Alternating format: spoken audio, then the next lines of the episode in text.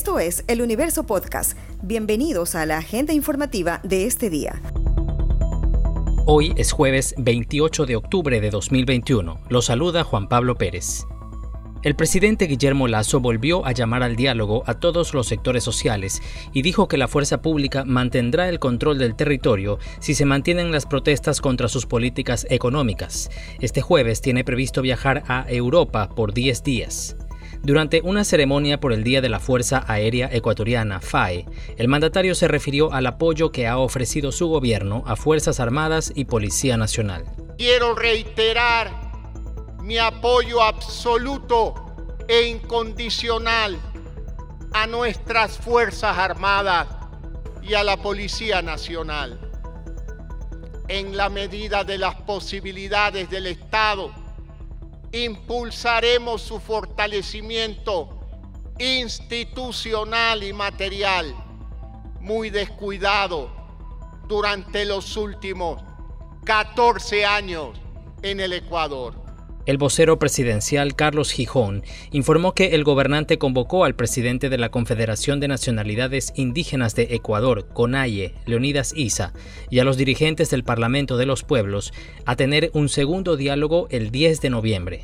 Mientras, el titular del Frente Unitario de Trabajadores, Ángel Sánchez, informó que luego del próximo feriado, gremios sindicales y del magisterio analizarán nuevas protestas que podrían contemplar una huelga nacional. Decimos de manera clara que el Frente Unitario de Trabajadores, parte del colectivo nacional unitario de dirección, respalda las acciones de las organizaciones que hoy por hoy están sumidas en la lucha y están en territorio peleando por defender los derechos de todo el pueblo.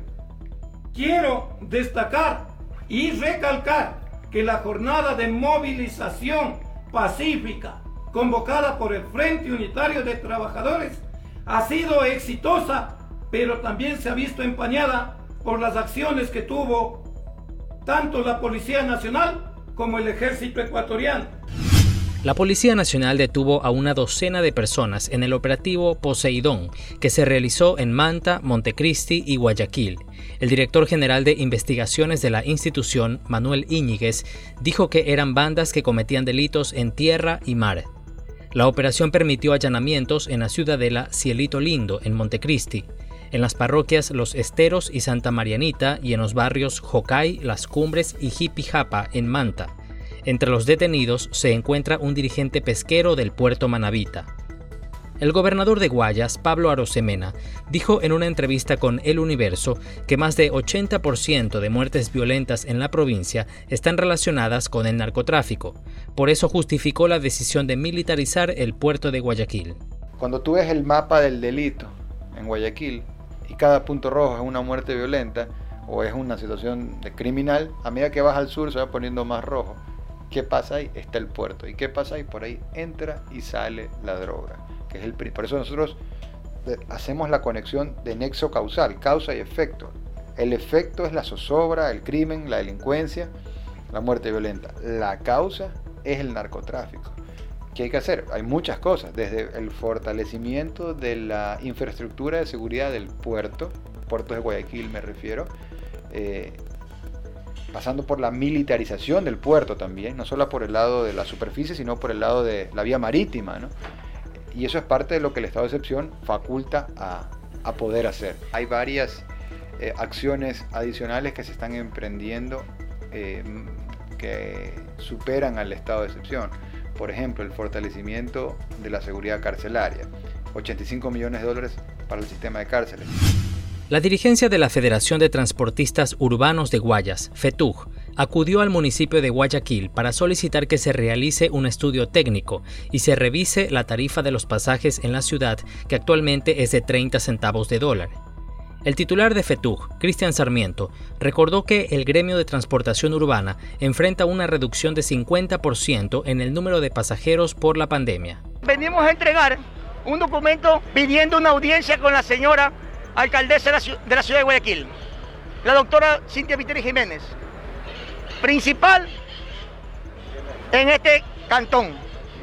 ¿Para qué? Para poder establecer los mecanismos que sean necesarios Ante el sufrimiento y ya no terapia intensiva, muerte del transporte público de pasajeros. Hemos comprometido y está la luz pública que hemos realizado nuestro deber, sin tener ya ningún ingreso que efectúe algo positivo en nuestro trabajo. Nuestra obligación la hemos cumplido cabalidad.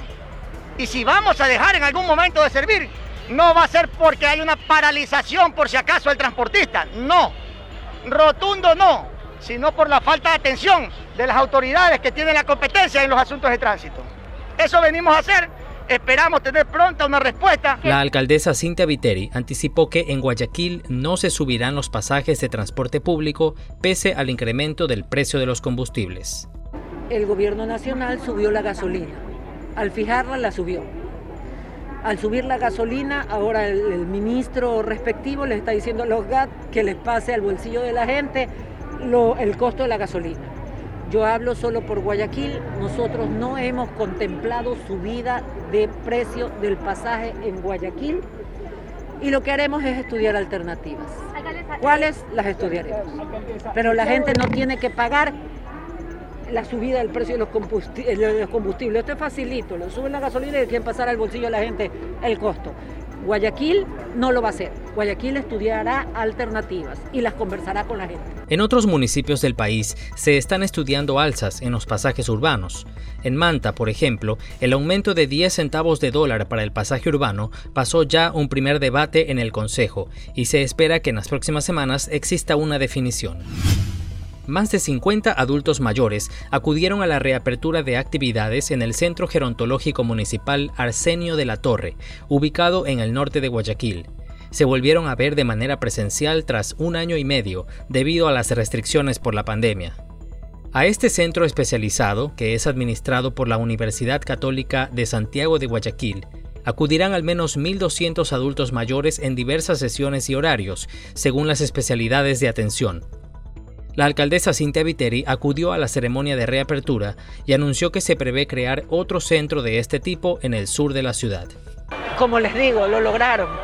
Los que están aquí sobrevivieron una pandemia y después de año y medio están aquí 1.200 personas, adultos mayores, retomando clases de yoga, terapia física, psicológicas, culturales, bailes, todo. Tienen piscina temperada, áreas verdes, gruta, tienen todo. Ha sido difícil para ellos afrontar esta pandemia. Sé que, Los que están aquí son sobrevivientes de una pandemia mundial. La pandemia los golpeó a ellos más que a nadie. Se llevó a gran parte de la población de adultos mayores. Ellos lograron sobrevivir a la pandemia. El titular de la Dirección de Acción Social y Educación, Jorge Acaiturri, comentó que las personas mayores irán de manera alternada según su cronograma de tratamiento, para sesiones de fisioterapia, ejercicios, atención psicológica, actividades manuales, entre otras. Esta noticia ha estado entre lo más leído de eluniverso.com en las últimas horas. La dominicana Lisette Eduardo está de visita en Guayaquil.